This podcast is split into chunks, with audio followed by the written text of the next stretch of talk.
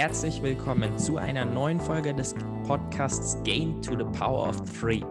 Der Podcast, der dir hilft, dass du mit eigener Muskelkraft durch den Sport, den du liebst, leben kannst. Gemeinsam mit Experten unterhalte ich mich über die drei wichtigen Themen für eine erfolgreiche Vermarktung im Profisport. Presse, Sponsoren und dem Profisportler selbst.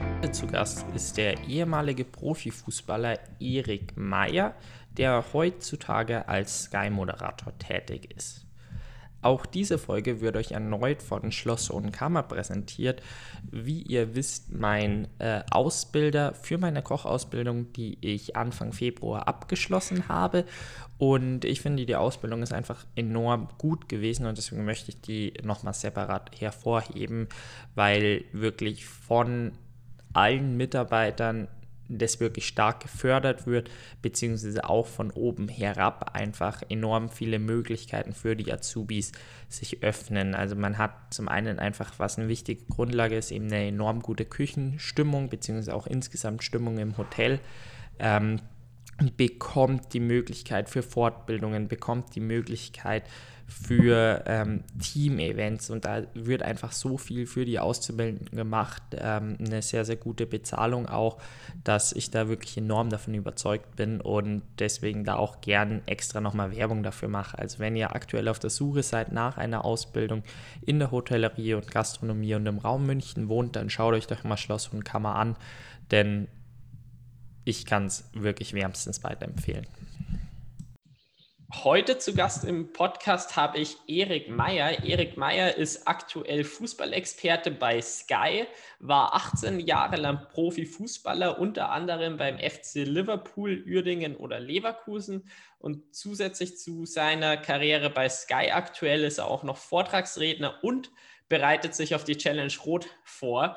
Das heißt, äh, wirklich eine breite Bandbreite und ein extrem spannender Gast, äh, wo ich mich wirklich auf das Gespräch freue. Und also, ja, Servus, Erik. Hallo, Niklas, guten Tag. Ich finde immer, selber stellt man sich am allerbesten vor und deswegen starte ich jetzt einfach mal äh, mit einer wirklich ganz simplen Frage, nämlich wer bist du und was machst du? Ja, ich bin Erik Meyer, ich bin 51 Jahre. Ich, äh, wie du schon sagst, ich habe das Glück gehabt, von meinem Hobby meinen Beruf zu machen. Ich bin gelernter Metzger, Metzgermeister. Äh, wir hatten eine Metzgerei zu Hause und äh, habe da gearbeitet und nebenbei Fußball gespielt. Und plötzlich musste ich immer mehr trainieren, weil ich anscheinend Qualität hatte. Äh, und wurde immer besser und äh, musste mich dann entscheiden, entweder Fußball oder die Metzgerei. Äh, Opa, Vater und ich würde dann die nächste Generation sein. Ähm, ja, ich habe dann mich entschieden für Fußball und bin da 18 Jahre hängen geblieben.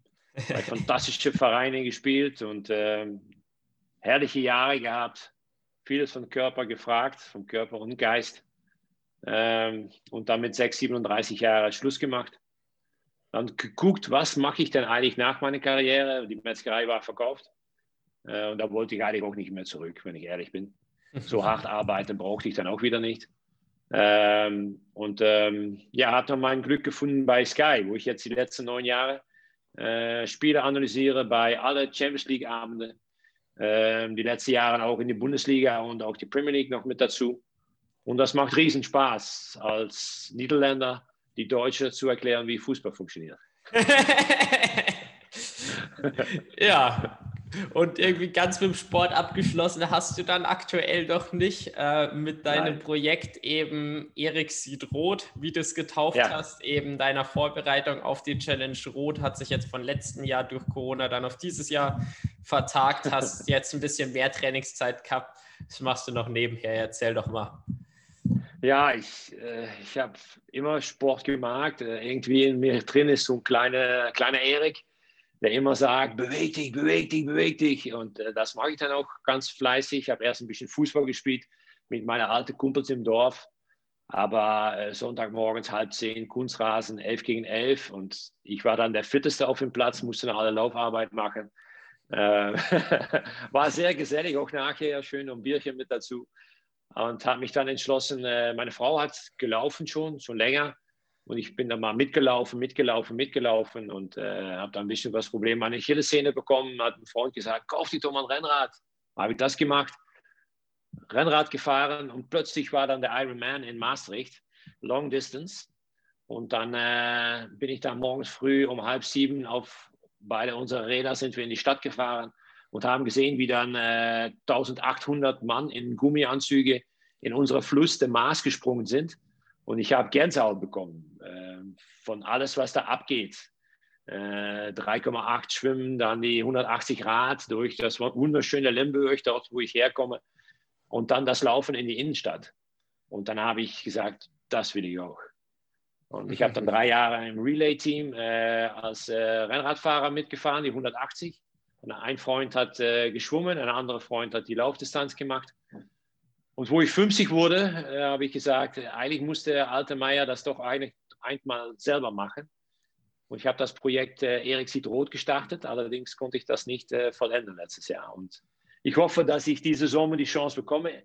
Ich sage es falsch. Ich gehe davon aus, dass ich diese Sommer die Chance bekomme, in Rot über die Ziellinie zu kommen und dann ein frisch gezapftes Bier zu trinken. Wahrscheinlich aber ein erdiger alkoholfrei ist, glaube ich, da der Sponsor. Nichts alkoholfrei, dann auch das Richtige. Gibt's dann aber hast du es doch verdient, oder? Dann ja, auf jeden Fall.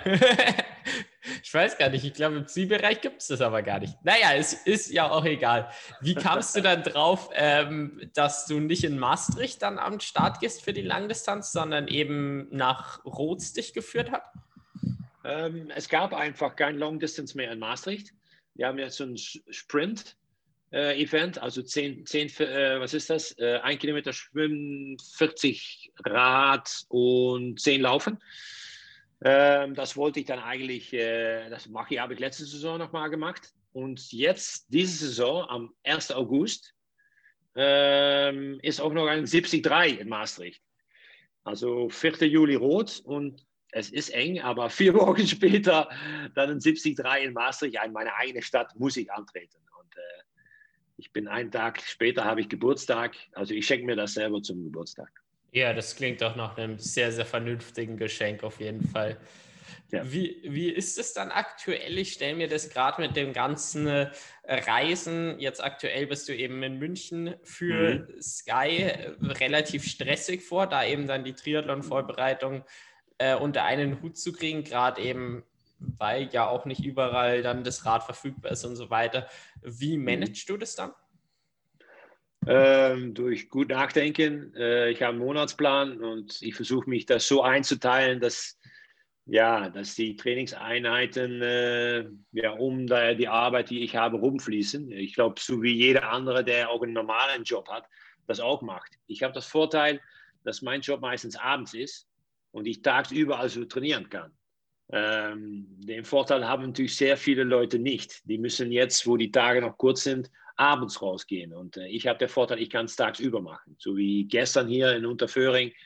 Dann steige ich auf mein Gravelbike, das hier unten im Hotel in die Garage steht. Ich habe das rüberkommen lassen aus den Niederlanden. Da steht hier, da ist eine Pumpe dabei, ein bisschen Öl und äh, ein paar Trinkflaschen. Und äh, da kannst du prima trainieren. Ich nehme meine Laufschuhe mit. Ähm, haben einen, einen, einen Gurt rum, weiß meine Herzwerte und äh, trainiere dann. Und äh, der doppelte Vorteil ist, dass ich dann auch frisch bin, wenn ich dann abends im Studio sitze und während du auf dem Fahrrad sitzt oder läufst, denke ich schon nach, was, was sage ich, welche Idee habe ich, welche Aussage, wie wird die Sendung sein.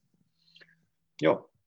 Ja, das glaube ich auf jeden Fall. Es ist einfach eine super Möglichkeit, um den Kopf frei zu kriegen und man kommt da immer wieder auf neue Ideen. Ich glaube, das hat jeder schon mit dem Sport festgestellt. Ja.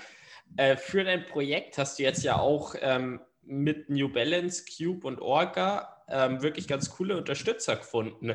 Da würde mich mal interessieren, wie ist das zustande gekommen? Ähm, ja, ich, ich bin ziemlich aktiv in, in die Social Media auf, äh, auf, auf Twitter, Instagram, Facebook. Die letzten zwei eigentlich mehr als Twitter. Twitter wird immer weniger.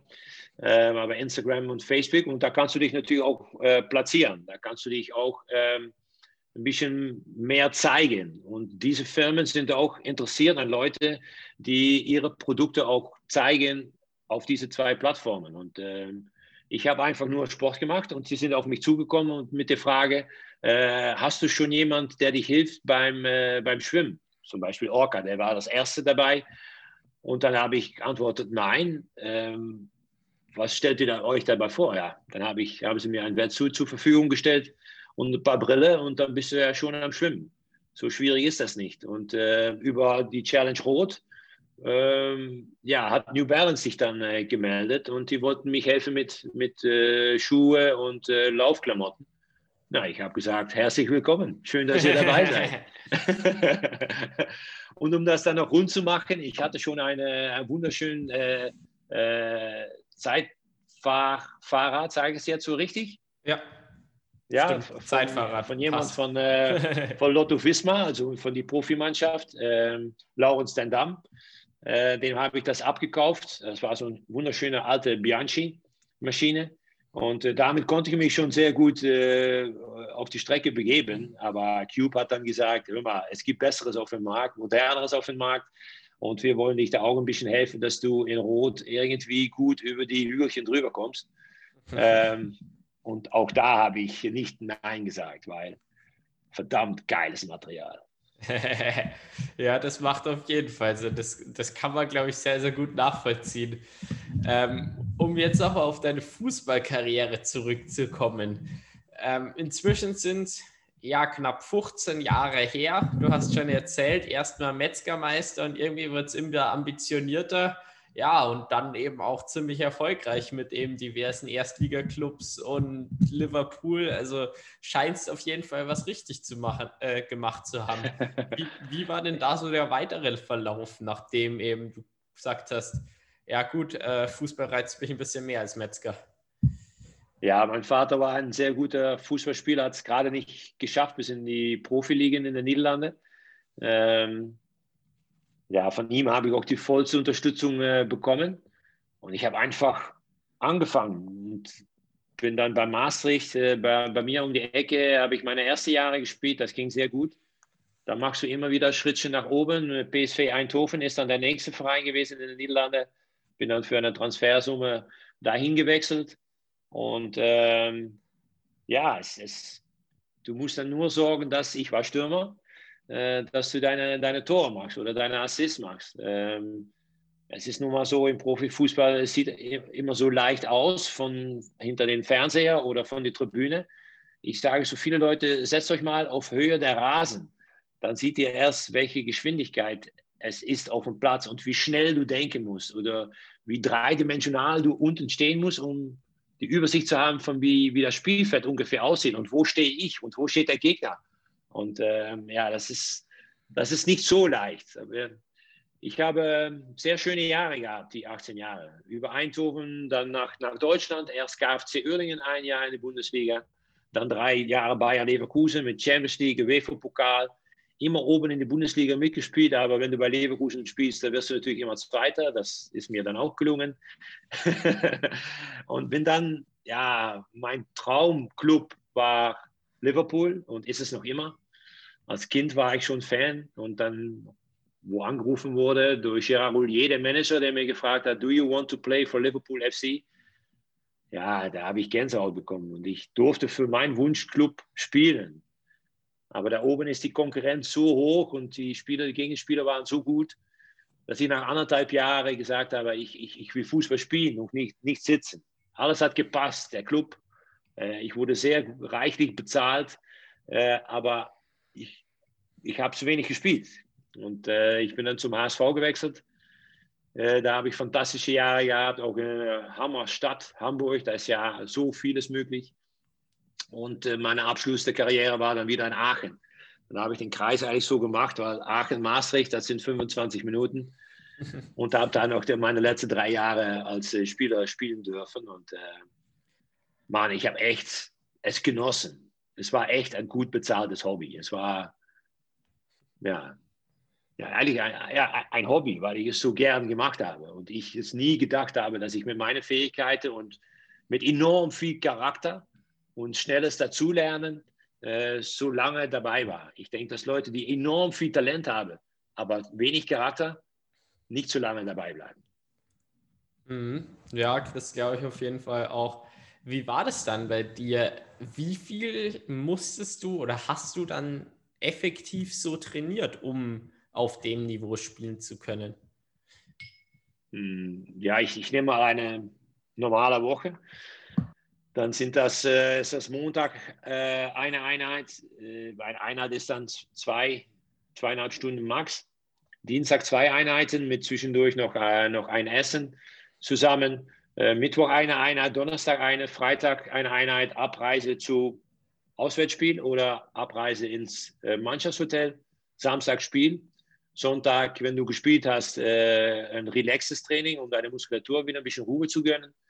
Ähm, ja, und wenn du nicht gespielt hast, hast du volle Pulle trainiert. Und ähm, wenn ich das vergleiche mit das Training, was ich jetzt mache im Triathlon, war das weniger Stunden, aber intensiver, weil es alles äh, kurz, kurz, kurz, kurz, kurze Sprints, immer wieder Ansatz, Springen, äh, hoch, runter, Grätschen es ist total anders als das, was ich jetzt mache. Jetzt ist sehr lange durchtrainiert. ja, das kennt man, glaube ich, auf jeden Fall. Die Menge an Zeit, die man dann trainiert, ist ja wirklich eigentlich dann relativ niedrig. Also wenn du jetzt eben mhm. so sagst, so zwei Stunden pro Einheit, das waren dann irgendwie pro Woche ja sechs, sieben Einheiten, sagen wir mal, man kommt genau. vielleicht auf zwölf bis 14 Trainingsstunden effektiv dann. Ähm, schaffen ja relativ viele Fußballspieler. Was denkst du dann, dass bei dir quasi so den Reiz ausgemacht hat, dass du wirklich dann ja zu den Besten in den Ligen gehört hast, ähm, dass es eben bei dir wirklich gereicht hat für erste Bundesliga oder eben Premier League? Qualität. Das ist nur ein Wort. Äh, die anderen trainieren auch gleich viel. Ich habe jetzt nicht, das sind alles Mannschaftstraining. Ich habe noch nicht gesprochen über Einzelkrafttraining oder Einheiten, die, dann noch, die du noch extra machst. Aber das sind die Mannschaftseinheiten. Ähm, aber ich denke, dass Qualität und vor allen Dingen äh, mentale Stärke äh, noch mit dazu kommt. Das schnelle Denken, das schnelle Spiel lesen können, dass du dadurch den Unterschied machst mit dem Spieler, der in die vierte Liga spielt oder im Amateurbereich. Äh, ich glaube, dass das der Unterschied ist, dass du die Fähigkeit hast, äh, ein Spiel zu lesen oder äh, das, das sehen und denken und das umtransportieren nach die Füße, dass das auf dem Profiniveau ein Stück weit schneller geht. Äh, die Amateure sehen die Situation auch, aber reagieren dann vielleicht gerade ein Mühe langsamer und das ist der Unterschied. Mhm. Wie wichtig war dann eben auch so diese Motivation, die du aus der Gruppe gezogen hast? Also mit eben, ja, dann doch eben Weltklasse-Spielern trainieren zu können. Mhm. Ja, du lernst natürlich von den Jungs um dich rum. Sie werden wahrscheinlich auch ein bisschen was von mir gelernt haben. Ähm, und dadurch steigerst du dich auf ein höheres Niveau. Du versuchst auch ein bisschen dein Training aneinander anzupassen oder die Art und Weise, wie du spielst, äh, sodass das für die Mannschaft am besten funktioniert. Das ist natürlich totaler Unterschied mit das Triathlon-Training, was ich jetzt mache. Jetzt mache ich alles für mich alleine. Wenn was nicht gut läuft, bin ich selber schuld. Wenn du im Sturm spielst, bist du auch abhängig von was kommt von links und was kommt von rechts oder welche Spieler spielen hinter mir. Das ist nun mal in einem Mannschaftssport so. Und ähm, wenn du auf viele Positionen sehr gute Experten hast, dann kannst du auch mit deiner Mannschaft sehr hoch in die Liga enden. Und äh, da musst du nur dafür sorgen, dass das Verhältnis untereinander äh, auch gut ist. Wenn das auch noch auf das Niveau ist, und das war es in Leverkusen oder Liverpool, ja, dann äh, bist du in der Lage, um richtig gute Leistungen zu bringen. Und dann brauchst du noch ein bisschen Glück, ein bisschen Spielglück, um dann irgendwo eine Meisterschaft einzufangen.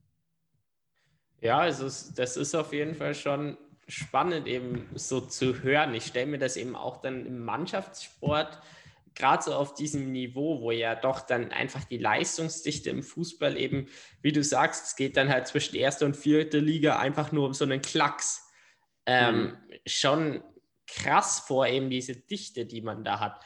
Und zum einen trainiert man mit seinem Team und zieht da irgendwie eine enorme Motivation raus. Zum anderen weiß man aber auch, äh, du musst halt besser spielen als die, die quasi dann auf der Bank sitzen. Wie war das dann so, diese Konkurrenzsituation in so einer Mannschaft? ich glaube, da gibt es ja doch dann auch diverse Alpha-Tiere und so. Ja, die gibt es sicher. Also äh, deine Stimme oder du musst dich auch gelten lassen in die Kabine.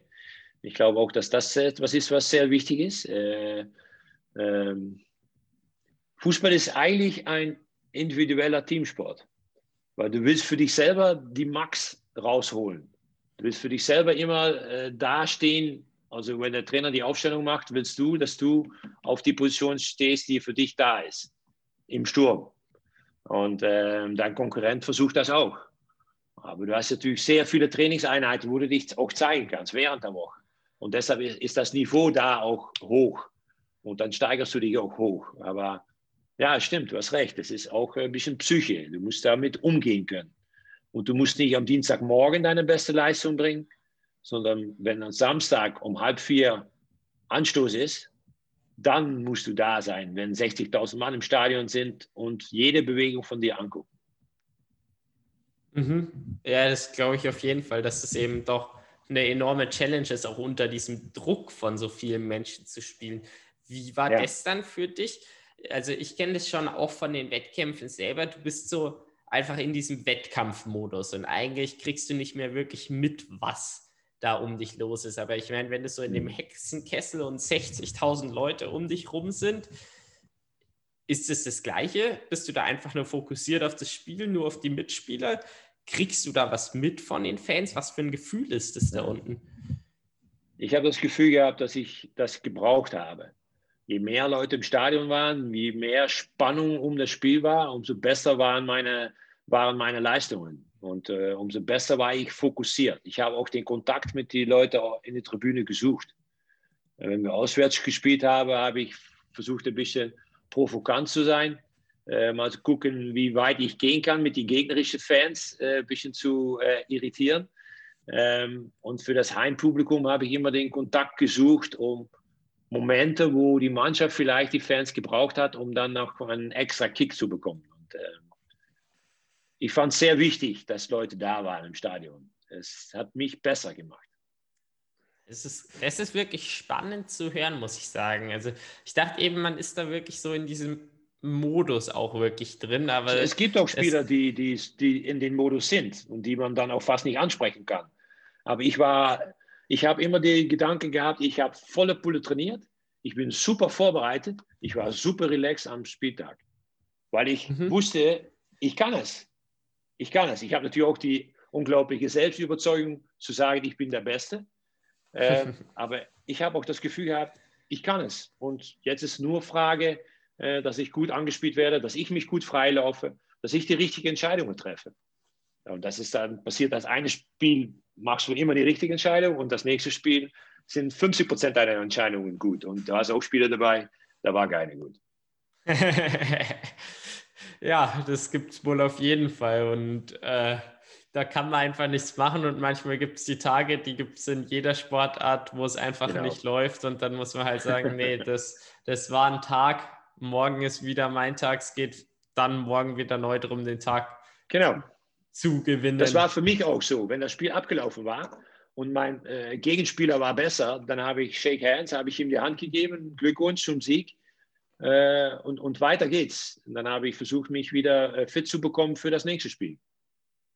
Ich, ich glaube aber anders geht es auch nicht im Fußball, wenn man so in der Spieldichte ist. Also mhm. wenn du wirklich jede Woche spielst, dann musste, glaube ich, auch der Kopf einfach direkt von, egal ob Sieg oder Niederlage war oder also ob man zufrieden mit der Leistung ist oder unzufrieden, dann mhm. muss eigentlich am nächsten Tag schon wieder dieses Spiel vergessen sein oder aus den Fehlern eben gelernt sein, oder? Ja, es gibt natürlich auch emotionale Spiele oder Derbys oder ganz wichtige Spiele, äh, wo du vielleicht ein, zwei Tage länger drüber nachdenkst, aber du weißt ja schon wieder, nächstes Wochenende steht wieder ein Kreuz irgendwo im Kalender und dann müssen wir spielen in, in Leverkusen oder in Hamburg oder in Berlin oder in Kaiserslautern oder irgendwo anders. Und dann hat es keinen Zweck zu gucken zu dein, auf deinen letzten Gegner, weil das ist passé. Da, da kannst du nichts mehr dran ändern. Ja. ja, auf so einer Karriere im Laufe davon, wir haben jetzt ja doch von vielen schönen Momenten auch einfach gesprochen, aber es gibt auch einfach diese enorm großen Herausforderungen. Dann eben, wenn es halt einfach mal eine längere Zeit nicht läuft, wenn die Stimmung im Team vielleicht nicht stimmt. Was mhm. waren so in deiner Karriere die größten Herausforderungen, die du gemeistert hast und was hast du aus denen gelernt? Ja, ich denke, die größte Herausforderung sind, äh, wenn du nicht spielst, wie gehst du damit um? Und du siehst, dass dein Konkurrent, der auf deiner Position spielt, äh, besser ist oder der Trainer ein besseres Gefühl mit ihm hat, dann musst du für dich selber gucken, dass du auf dein allerhöchstes Niveau bist. Und wenn du die Chance bekommst, musst du sie packen. Und wenn der, wenn der Trainer noch immer die Meinung ist, er bleibt bei den anderen Personen, dann musst du dich entscheiden. Dann musst, müssen die Wege trennen, dann musst du zum anderen Club gehen. Weil dann hat das keinen Zweck, sitzen zu bleiben. Also das ist meine persönliche Meinung. Und andere Sachen sind natürlich Verletzungen, die du in so einem Kontaktsport natürlich immer wieder mitbekommst. Äh, ich hatte eine Anzahl an Knieverletzungen, mal drei Bänder abgerissen in den Knöchel, Leistebrüche, äh, ja, hier ins Gesicht ist auch schon mal alles weggeschlagen worden. Ähm, aber das, das gehört dazu. Aber die, das wieder zurückkommen nach einer langen Verletzung, wenn du ein paar Monate raus bist, das ist ein langer Weg. Ähm, ich habe immer für mich selber den Doktor gefragt, Doc, wie lange steht für so eine Verletzung? Und dann hat er mir gesagt, ich sag mal was, äh, zwölf Wochen. Dann habe ich meinen Terminkalender genommen, eins, zwei, drei, habe ich durchgezählt bis zwölf und dann habe ich ein Kreuz gemacht und dahin will ich arbeiten. Da spiele ich wieder meine erste Minute. Und das war für mich eigentlich so eine Art Motivation und das habe ich jetzt auch mit, mit, mit Triathlon. Ich weiß, wann das Event ist und ich arbeite dahin. Ob das jetzt sieben Monate sind oder sieben Wochen, das ist mir eigentlich egal. Äh, ich bin so fokussiert und meine Frau weiß das auch, dass ich dann so bin, äh, um, da, um dann auch den Weg dahin zu arbeiten. Und, äh, und dann schaffe ich das auch, weil ich die Überzeugung habe, ich habe das Maximale daran getan und dann bin ich auch da. Mhm. Also dir hat es wirklich enorm geholfen, wirklich diese Planbarkeit. Also quasi, ja. du ja. hast einen also für dich ich, ich, ich fühle mich sehr wohl. Ich fühle mich sehr wohl dabei, wenn ich da eine Art von Stabilität habe. Ich habe jetzt auch einen Trainingsplan und das finde ich angenehm. Ich glaube nicht, dass ich so lange trainieren könnte, äh, durch selber Einheiten zu, zu machen oder zu bedenken. Nein, das ist sehr angenehm, dass ein Trainer ist, der dir genau den Plan mitgibt. Mhm. Und das ist wahrscheinlich eben auch das, was dann ja, Erfolg ausmacht. Einfach dieses, konstante, dauerhaft arbeiten und da sich dann mhm. eben auch in solchen Situationen äh, zu motivieren, um deine ja. Karriere jetzt eben auch so ein bisschen im Fußball direkt auf dem Feld abzuschließen. Jetzt noch die Frage, eine extrem schwere Frage zu beantworten, nämlich was ist die beste Erinnerung, die du auf dem Platz in den Jahren gemacht hast? Ja, also brauche ich nicht so lange nachdenken. Ich habe ein Länderspiel für die Niederlande und äh, das war zwar gegen San Marino, also ein sehr kleines Land, aber ich habe ein Länderspiel und ich war einmal bei den elf besten Spielern des Landes in 1993 und ähm, ja, da bin ich sehr stolz drauf, dass, dass ich das machen durfte. Meine Eltern, meine Familie, meine Freundin damals, meine heutige Frau waren mit dabei und ähm, ja, das war ein sehr stolzer Moment, weil als Sportler gibt es nicht so viele Möglichkeiten, um für dein Land dazustehen. Und äh, ich durfte das. Und das wünsche ich dir auch von ganzem Herzen, Niklas, dass du das auch mal erleben darfst, äh, so in die Seniorenzeit dann für deine Nationalmannschaft dazustehen oder bei Olympia oder wo, wherever, äh, um für dein Land dazustehen. Und ich war natürlich in das fantastische Orange Du wirst dann wahrscheinlich in äh, Weiß, Schwarz, Gold, Rot da irgendwo auflaufen. Aber das Gefühl, das kann keiner mehr wieder nehmen. Ja, das glaube ich. Beschreib doch mal dieses Gefühl, was du da hattest. War das ein enormer Stolz, Stolz. für das, was du erreicht hast? Oder war ja. das ein Stolz, ja. dass du dein Land vertreten darfst? Also, was also war ich, das? ich sag mal so, um, um dahin zu kommen, ist es ein sehr langer Weg ähm, als 15-, 16-Jährige äh, zu sagen zu deinen Freunden, die in die Stadt gegangen sind, äh, um sich eine zu trinken, äh, ich gehe heute mal nicht mit, weil ich habe morgen ein Spiel. bis, bis hin zur Entscheidung, die du triffst äh, später. All die Trainingseinheiten, all die extra Einheiten nach dem Training, wo du gesagt hast, äh, ich will nochmal 150 Bälle aufs Tor köpfen oder schießen. Ähm, die kommen dann eigentlich in das eine Spiel rein. Weil das ist die Belohnung für all die Arbeit, die du da geleistet hast. Mhm. Ja, das, das klingt, schon, klingt schon wirklich cool, als ob das eben wirklich besonderer Moment ist, aber das, das kann ich voll ja, und ganz verstehen. Also das, das ist schon was, was Cooles. Ich habe tatsächlich mehr darauf getippt, dass es so dieser Anruf äh, war, für Liverpool zu spielen oder dieser erste Moment, aber für dich war eben. Also, es sind zwei Sachen: Liverpool und die Nationalmannschaft. Ja, ja das sind so Sachen, die.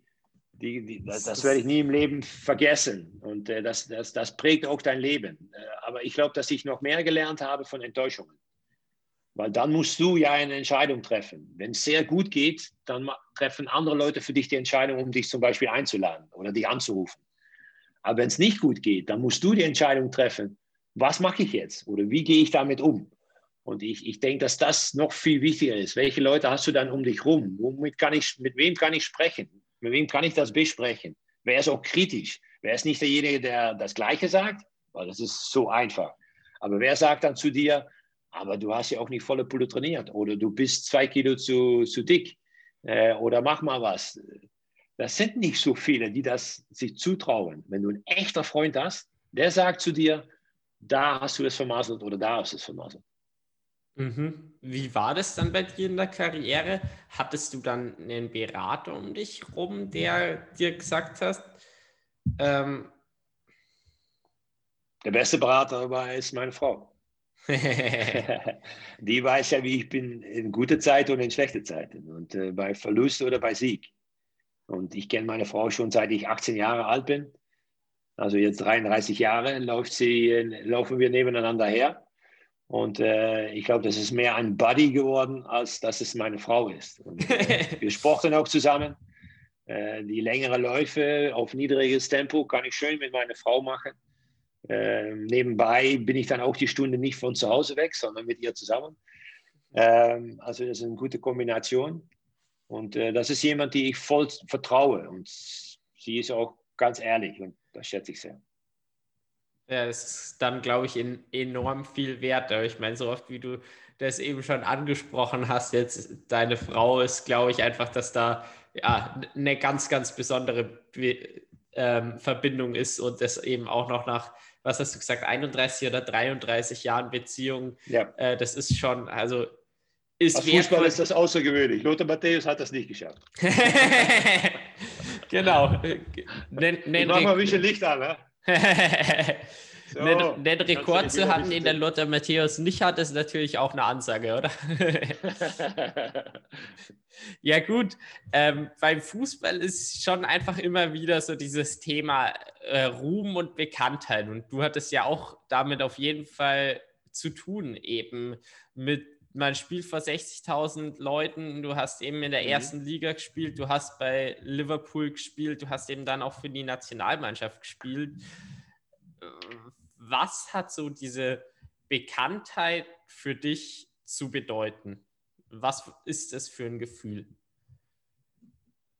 eigentlich gehört da zum Profisportler oder Profifußballspieler dazu. Das ist etwas, das, das bekommst du mit beim Vertrag dazu. Und äh, damit musst du umgehen können. Dass Leute dich auf dich zukommen für Autogramme, äh, für Interviews, dass du links oder rechts mal äh, für eine PR-Aktivität dich irgendwo zeigen musst. Ähm, das ist gut, aber auch eine Art von Wertschätzung, dass du ein etwas bekannteres Gesicht hast oder dass, äh, dass Leute mit dir versuchen, irgendwann einmal ein Produkt zu verkaufen oder solche Sachen mehr. Ja, das ist Bekanntheit. Aber der Nachteil ist natürlich, wenn ich in meiner Profizeit irgendwo essen gegangen bin, dass immer Leute auch mal ein Foto wollten oder und da wollte ich einfach nur mit meiner Frau was essen gehen. Und das, das gehört dann auch mit dazu. Und da musst du mit lernen, umzugehen. Wie war das dann für dich? Wie bist du damit umgegangen? Relaxed. Ich habe die Leute in aller Ruhe angesprochen und mit ein bisschen Humor kannst du die Leute schon ein bisschen äh, biegen. Und äh, gesagt, mal Autogramm, können wir das nicht, wenn wir fertig sind mit Essen, habe ich Zeit für dich, aber jetzt lass uns erstmal kurz in Ruhe. Und 99 von 100 haben das dann auch gemacht. Und der eine, der es dann nicht versteht, den musst du dann sagen, hau ab.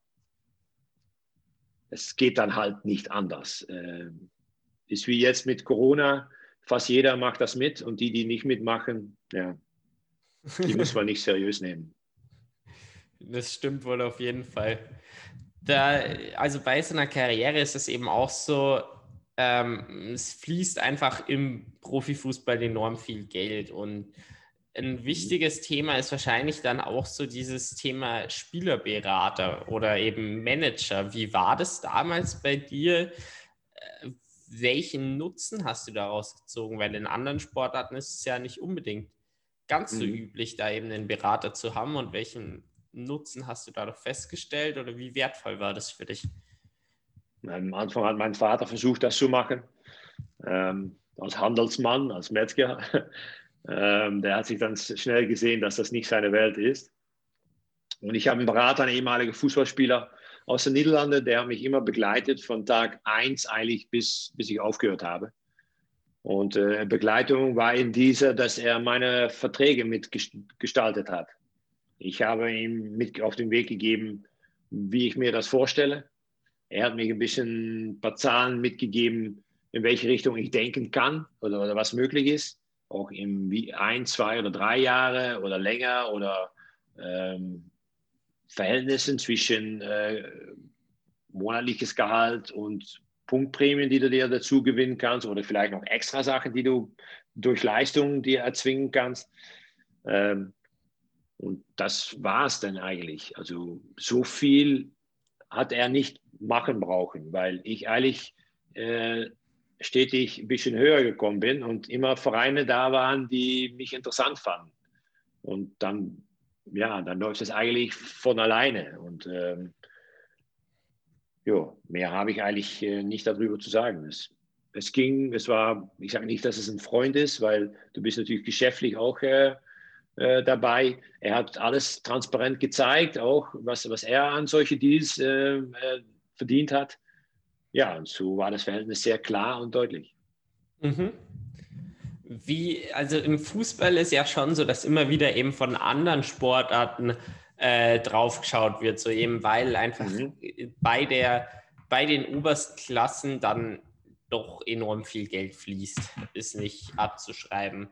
Aber es wird ja dann auch immer wieder so getan, von wegen, ja, hier ist halt Fußball, deswegen fließt halt Geld und so dahin zu kommen, ist ja nicht schwer. So nach dem Motto. Äh, also dahin kommen ist nicht, ist nicht leicht. Und um da zu bleiben, ist noch schwieriger. Und äh, vor allen Dingen ist es auch noch so, dass ähm, ich komme ja aus den Niederlanden. In die höchste Liga bei uns es sind drei Vereine, die sehr gut bis gut bezahlen. Die kleineren Vereine bei uns in die erste Liga, die Jungs, die müssen nach ihrer Karriere einfach wieder einen normalen Job nehmen, irgendwo. In die zweite Liga sind sehr viele Jungs, die für 1000, 1500 Euro im Monat spielen, die keine Punktprämie haben und die einfach das Risiko gehen, ich versuche das zwei, drei Jahre und gucke, ob ich irgendwo mich in Schaufenster spiele für einen der größeren Clubs. Und so wird es in Deutschland auch sein. In der Liga 4 äh, sind sehr viele Jungs, die arbeiten und die gehen spät Nachmittag zum Training. So ist es. Und äh, je höher du kommst, je höher die Beträge werden, weil es für Sponsoren auch interessant ist, um Sport Nummer eins, und das ist Fußball nun mal, um dabei zu sein. Und wo viel Geld zusammenkommt, kann man auch die Spieler äh, und Qualitätsspieler auch, äh, auch bezahlen. Und äh, natürlich ist auf allerhöchstem Niveau, und das steht natürlich auch immer in der Zeitung, die Jungs bei Bayern München oder Leipzig oder Leverkusen oder Dortmund, ja, die verdienen exorbitant viel Geld. In meinen Augen auch etwas so viel, zu viel, aber eigentlich kann ich das nicht sagen, weil ich habe von dem gleichen Markt auch mit profitiert. Ähm, ich habe auch gutes Gehalt gehabt. Nicht so viel wie die Jungs jetzt, aber ich, ich kann jetzt immer noch gut davon leben. Und äh, wenn ich, ich muss mich richtig viel Mühe geben, um das Geld äh, jetzt auch wegzubekommen. Äh, sag, auszugeben. Sag mal, was so gibt härtere Probleme, ich, die man haben kann. Ich, ich, ich bin ja, ich habe ja noch ein paar Gehirnzellen da im Kopf drin. Also versuche ich auch äh, mit Geld, was ich habe, die richtige Anlage zu machen äh, und dafür zu sorgen, dass es auf dem gleichen Niveau bleibt. Ich, ich bin verheiratet, wir haben keine Kinder, ich brauche für keine sparen, keiner was äh, zu, zurechtlegen, sondern ich lebe und ich versuche gut zu leben. Und äh, wenn ich gut lebe, profitieren da wieder andere davon, weil die bekommen dann das Geld, was ich äh, ausgebe. Also ich sehe das als ein Circle. Die großen Jungs, die müssen auch sehr viel Geld ausgeben. Dann können andere wieder davon profitieren. Mhm. Wie ist es dann bei dir gewesen, wenn im Profifußball dann eben so viel Geld dann oben fließt? Gab es mhm. dann auch Beratungen in Sachen ähm, eben Investments und so weiter? Weil ich meine, mit diesen Summen muss ja auch erstmal umgegangen werden. Ja, ja ich bin verheiratet mit einem Betriebswirtin. und äh, die weiß schon ein bisschen Bescheid, wie und was. Und wir haben uns einfach äh, eine Anzahl an schlaue Leute um uns herum äh, gefunden und gebaut. Und damit besprechen wir, was wir wollen. Und mhm. ähm, bis jetzt sind wir da sehr gut mitgefahren. Ich, ich bin kein Ferrari- und Porsche-Fahrer. Ich fahre ein gutes deutsches Auto, aber ich, äh, ich bin nicht derjenige, der jetzt mit einem 14 Ledermantel und äh, drei, äh, ich weiß es nicht, 340 äh, Paar äh, Nike-Schuhe im, im, hier nebenan stehen hat. Das, das, ist, das bin ich nicht. Aber ich liebe es sehr gut zu essen. Ich liebe auch eine sehr gute Flasche Wein. Und äh, ich liebe es, von der Welt was zu sehen, um andere Kulturen kennenzulernen, auf meine Reisen, überall hin. Das jetzt Neuseeland oder Australien oder Kanada oder äh, Kambodscha oder Thailand ist. Ähm, ich liebe was von der Welt zu sehen und da gebe ich gut Geld aus. Ja, das stimmt. Aber dann bin ich nicht jemand, der hinfliegt, im Hotel sich auf die Pritsche legt, um dann äh, zu sagen, ich war in Vietnam Nein, ich will dann auch das Land sehen. Und ich reise dann auch rum. Und das finde ich interessant. Ja, das kann ich auf jeden Fall verstehen. Also ist auch mehr der Lifestyle, der mich interessiert. Aber um jetzt nochmal auf das Thema zurückzukommen. Dann gib eben, Gas, Niklas, da musst du Gas äh, geben, Junge. Ich, ich bin dabei. Also ich, ich, Anfang ist gemacht. Genau. ich bin, glaube ich, auf einem Weg. Damit kann ich ganz zufrieden sein. Und wenn ich so weitermache in den nächsten Jahren, dann äh, kann da sehr viel draus entstehen. Ich, ich gebe ja. mein Bestes.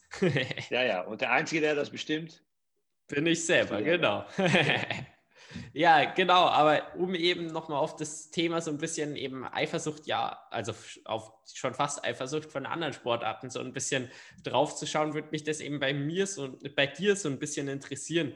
Wie hat sich das geldtechnisch bei dir entwickelt? Also ich meine, genaue Beträge sind ja jetzt unwichtig, aber eben, wie hast du gestartet? Wann hast du irgendwann mal Geld damit verdient? Welche Entwicklung war eben nötig, dass ja, dann irgendwann eben diese ja, Privilegien du dir erarbeiten konntest? Also um es klarzustellen, ich bin unabhängig. Ich brauche nicht mehr arbeiten. Das, das ist das schon mal eins. Aber ich komme aus der Metzgerei und mein erstes Gehalt in der Metzgerei war 600 Mark im Monat. Morgens um halb sieben auf dem Fahrrad sechs Kilometer fahren, zwölf Stunden arbeiten, mit dem gleichen Fahrrad wieder nach Hause und dann habe ich mein Fußballtraining gemacht. Nächster Tag genau wieder das Gleiche. Und das die ganze Woche, bis Samstag spielbar. Und äh, deshalb denke ich schon, dass ich ein bisschen einschätzen kann, was der Wert von Geld ist.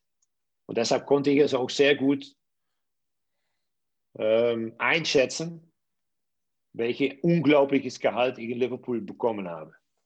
Weil das war, ich habe das bei meiner ersten Gehaltsabrechnung haben mich totgelachen, dass man diese Summe überwiesen hat auf mein Konto, weil ich Fußball gespielt habe.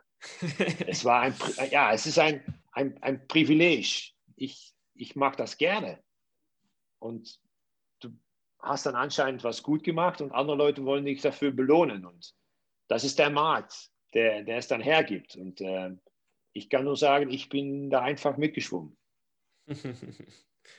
ja, kann, kann, ich nachvollziehen. Da würde ich auch mitschwimmen. Hätte Aber ich nichts dagegen. Das habe ich dich ja gerade schon erklärt. Du musst erst sehr vieles dafür tun, um überhaupt auf Welle 2 zu kommen, um damit zu fahren. Und wenn du dann auffällst, kommst du vielleicht noch auf die dritte Stufe. Und ja. da, das ist schon, dafür musst du was tun, da musst du ein bisschen Glück haben und vor allen Dingen enorm viel Charakter. Genau, das Wichtigste bist eben du selber und das, äh, diese harte Arbeit. Und ich meine, wenn man erstmal ja über Jahre hinweg zwölf Stunden arbeitet und diese Motivation dann aufbringt, eben dann noch ins Fußballtraining zu gehen und daraus dann eben mhm. was zu machen, ist also ist einfach ein enormer Aufwand und dann hat man sich doch einfach verdient. Und also das ja. kann ich also voll und ganz nachvollziehen. Aber ich arbeite gerne und ich bin auch so erzogen. Also mache ich meinen Job bei Sky auch sehr gerne. Und dafür reise ich gerne, das plane ich richtig gut ein. Und jeder Job, den ich jetzt mache, muss ein Job sein, wo ich Spaß dran habe. Ich mache keinen Job mehr, wo ich keinen Spaß dran habe. Ich will einen Job haben, wo ich Spaß dran habe, weil dann weiß ich auch, dass ich gut bin. Und ich weiß auch, dass ich einen bestimmten Wert habe und den versuche ich zu fragen. Und wenn es nicht bezahlt wird, dann mache ich den Job nicht. Und, äh, und der Job muss mir mehr Energie geben, als es mich kostet. Mhm.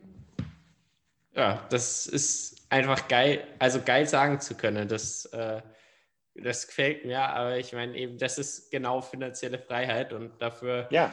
äh, arbeite und das heißt nicht, dass ich drei Häuser habe oder ja. und sieben Autos und in jeder Stadt eine andere Frau. Das ist für mich nicht Reichtum. Nee, für ja. dich ist es Reichtum, die eine Frau zu haben, weil die dir wirklich Kraft gibt. Voilà. Ich glaube, du verstehst mich. Du verstehst mich allmählich. ja, ich hoffe doch. Ähm, über deine Karriere bist du ja eben auch dann enorm vielen spannenden ja, Persönlichkeiten begegnet. Ob es dann eben beim ja, Frühstück vom Nationalmannschaftsspiel ist, eben David, ja, den Besten der Niederlanden oder eben dann in Liverpool äh, mit diversen Menschen oder eben ja auch, was sich auch einfach dann über den Sport ergeben hat. Was waren daraus so deine, an, an was kannst du dich erinnern, an wen kannst du dich erinnern und was hast du von denen mitgenommen? Ja, du triffst natürlich sehr viele äh, Typen, also echte Typen im, im Fußballsport. Ähm, sind natürlich, oh, warte mal, mein Ohr. Dein Ohr haut ab. Mein Ohr fällt raus, ja. So, da ist er wieder. Ja, sehr viele verschiedene äh, unterschiedliche Typen. Und äh, ob das jetzt Trainer sind, die du triffst, wo du von jeder Trainer wieder etwas mitnimmst, äh, der Art und Weise, wie ein Trainer ist. Ich hatte Christoph Daum zum Beispiel als Trainer, ein sehr engagierter, äh, couragierter äh, Motivator. Aber ich hatte auch zurückhaltende Trainer. Ich hatte Spieler auf dem Platz, die sehr viel Eindruck gemacht haben. Ronaldo, brasilianische Stürmer, oder Steven Gerrard bei Liverpool. Äh, echte Persönlichkeiten und äh, unglaublich gute Spieler. Ähm, ja, du, du, du, triffst so viele Leute, auch bei der Nationalmannschaft. Rüd Gullit von Boston und Frank Rijkaard oder bei Liverpool Didi Hamann, äh, Christian Ziege, Markus Babbel. Ähm, alles Leute, wo du, wodurch du auf eine andere Art und Weise reich wirst, nämlich hier.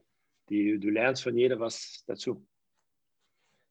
Magst du das vielleicht noch so ein bisschen spezifizieren? Also ich kann mir absolut vorstellen, was man von dieser Persönlichkeit mitnehmen kann, aber weißt du vielleicht, ja, also einmal, wo es Klick gemacht hat in deinem Kopf, weil du über eine Person was mitgenommen hast, was dich wirklich über die Karriere vorangebracht hat und dir enorm geholfen hat? Na, Christoph Daum war ja mein Coach drei Jahre bei Bayer Leverkusen. Und wir kamen da, wir sind zusammengekommen, weil ähm, Leverkusen im Vorjahr gerade nicht abgestiegen ist. Und dann ist eine neue Mannschaft formiert worden mit 14 neuen Spielern, mit ein neues Trainerteam. Und wir hatten sieben Wochen Zeit, um dieses Team umzudrehen in eine gute Mannschaft. Also alles individuelle Spieler, alles gute Qualität. Und da waren Brasilianer, Kroaten, Dänen, Niederländer, Luxemburger, Tschechen, äh, polnische Torwart. Also es war Multikulti. Um, um ein Spiel zu gewinnen, brauchst du auch noch ein paar Deutsche. Und es war Multikulti. Und ähm, wir haben es in sieben Wochen geschafft, oder er hat es in sieben Wochen geschafft, aus einem Haufen Spieler eine Mannschaft zu schmieden. Und äh, das fand ich schon sehr auffällig. Und das ist mir auch beigeblieben. Und in, mein, in meine Keynotes versuche ich dieses Beispiel auch immer zu bringen, weil manche Abteilungsleiter auch verschiedene Charaktere sitzen haben oder wo sie mit zusammenarbeiten. Aber das macht es gerade aus. Wenn du von jeder seine spezifische Qualität mit einbringen kannst, dann kannst du als ganzes Team dich steigern. Und äh, Akzeptanz ist da sehr wichtig, äh, dich auch ansprechen, dich auf Fehler ansprechen können. Ähm, und vor allen Dingen, dass jeder sagt, habe ich das Maximale aus meinen Fähigkeiten rausgeholt. Und ich glaube, dass da war Daum für mich jemand, der das unglaublich äh, gut konnte und äh, sehr gut Spieler motivieren konnte, sodass sie noch ein bisschen extra gebracht haben für sich selber, aber vor allen Dingen auch für die Mannschaft. Mhm. Ja, es, ich, ich bin gerade so ein bisschen das am Verarbeiten, deswegen bin ich gerade noch relativ langsam. Aber ich will jetzt noch den äh, Schwung so ein bisschen auf ein anderes Thema noch äh, machen, wo ja auch das Thema eben von dem Podcast primär eben das so ein bisschen das Thema Vermarktung eben von Athleten ist und da ist Presse einfach ein großes Ding. Und jetzt äh, Sky ist dann natürlich schon, äh, schon ein großes Level und eben du hast auch einfach selber da über deine äh, Karriere enorm viel mitgenommen. Und mhm. wie, wie ist dieses Thema? Also wie wichtig schätzt du Presse im Profisport ein? Presse macht dich oder bricht dich. So stark ist Presse. Und im Fußballbereich äh, sicher die Bild-Zeitung, dann nenne ich mal eine sehr wichtige Zeitung, zum Beispiel in meiner Periode in Hamburg. Die Presse ist immer prominent anwesend. Und die können mit dir spielen, so wie, wie sie eigentlich wollen. Solange deine Leistung sehr gut ist, haben sie keinen Stock zum Schlagen. Wenn die Leistung nachlässt, dann haben sie irgendwo eine Schublade, wo sie noch was rausholen und dann können sie, können sie dir einen mitgeben. Äh, wenn, wenn du natürlich weißt, wie das funktioniert oder das Gefühl dafür bekommst, dann, äh, dann kannst du mit die Presse spielen. Und äh, Medien ist enorm wichtig, heutzutage auch soziale Medien. Ich bin froh, dass ich in einer Zeit gespielt habe, wo keine sozialen Medien waren, wo kein Facebook, Instagram oder irgendwas anderes war. Ich war halbwegs meine Karriere ungefähr, da kam erst das Smartphone. Also was das angeht, ist das, war das für mich sehr ruhig.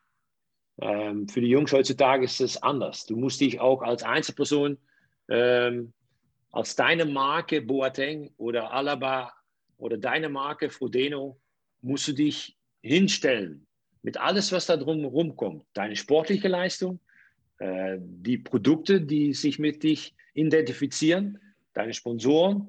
Dann hast du wahrscheinlich, weil es heutzutage auch gefragt ist, eine Art Charity oder wer ist der Mensch, Frodeno zum Beispiel oder, oder Boateng und mit was gibt er sich her? Und ähm, das sind so wichtige Aspekte, die du durch Social Media und Media in eine bestimmte Richtung lenken kannst. Und wenn du die richtigen Leute findest, dann ist das was sehr Positives und können Leute dich auch sehr positiv rausbringen. Also da finde ich, dass Frodeno das echt richtig geil und gut macht. Ähm, einige seiner deutschen Kollegen haben da etwas mehr Mühe, äh, auf dieses Level zu kommen. Aber das Wichtigste bei Frodeno ist, er gewinnt auch. Und die Kombination gewinnen und die anderen Sachen, das macht Medien stark. Mhm, ja.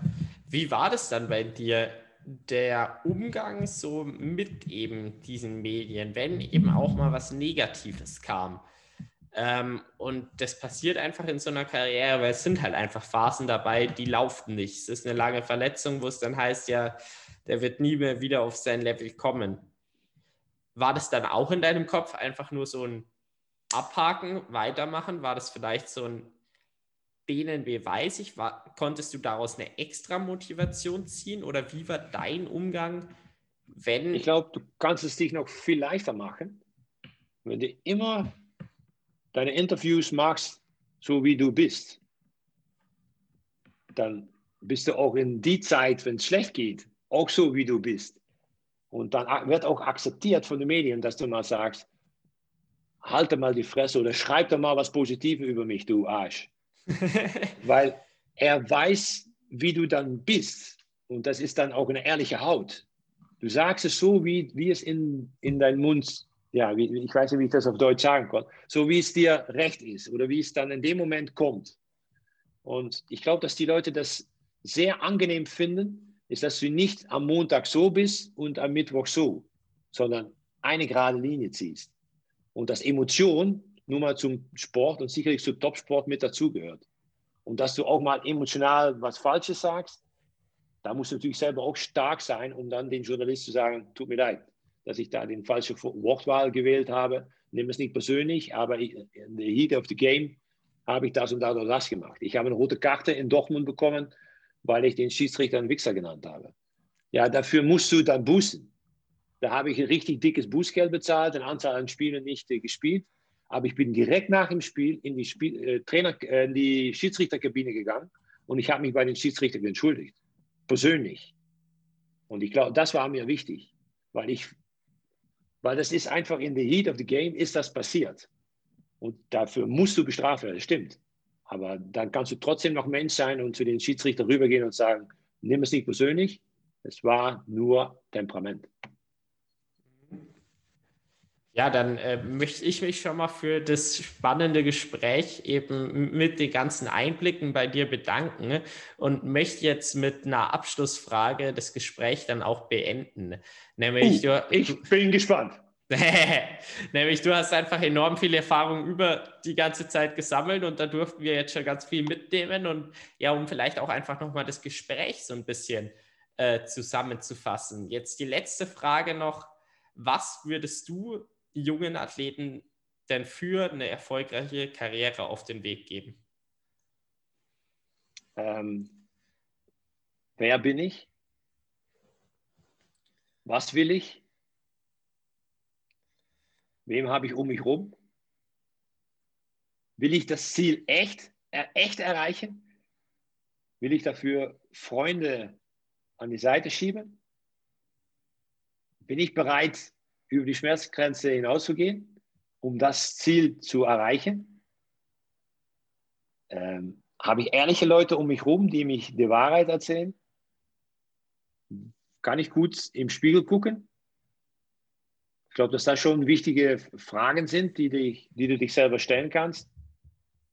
Und die Basis ist für jede junge Sportler gleich. Er findet seinen eigenen Sport übergeil mag das gerne und will auch sehr gerne dafür Stunde kloppen. Also, aber die Fragen, die ich gerade gestellt habe, die kommen dann noch mit dazu. Niklas, du wirst eine Stunde machen. Du wirst ein Trainingsschema machen. Aber es kommt ein Moment, wo du über bestimmte Sachen hinweg schauen musst oder ein Dreckschwein sein musst oder auch mal dich entscheiden musst zwischen Freundin und Rennrad von Cube. dann entscheidet sich ja, und dann, dann musst du die Entscheidung treffen. Das brauche ich nicht tun. Und das ist für einen Einzelsportler, glaube ich, das, das Allerwichtigste, dass du für dich selber die richtigen Entscheidungen triffst. Und wenn es dann nicht reicht, um Gold zu holen bei der Olympiade, dann reicht es vielleicht für Silber. Ich wünsche dir dabei sehr viel Erfolg. Und ich hoffe, dass ich dir. Ähm, sehen wir uns in Rot? Ähm, wann ist das? wenn du mal, siebter, oder? Wenn du mal, 4.7. Wenn du mal einen alter, älterer Mensch leiten sehen möchtest, dann, komm dann muss Rot vorbeikommen. Vierter, Aber sonst wünsche wünsch ich, dir, wünsch ich dir sehr viel Erfolg mit deiner, deiner Karriere. Du bist noch, äh, noch sehr jung, sehr frisch. Da steht noch vieles vor dir. Aber du bist noch lange nicht da. Ja, also vierter, siebter, ich möchte noch nichts versprechen, aber ich könnte mir vorstellen, dass das klappen könnte. Ich feuere dich Nachricht gerne. wäre schon schön.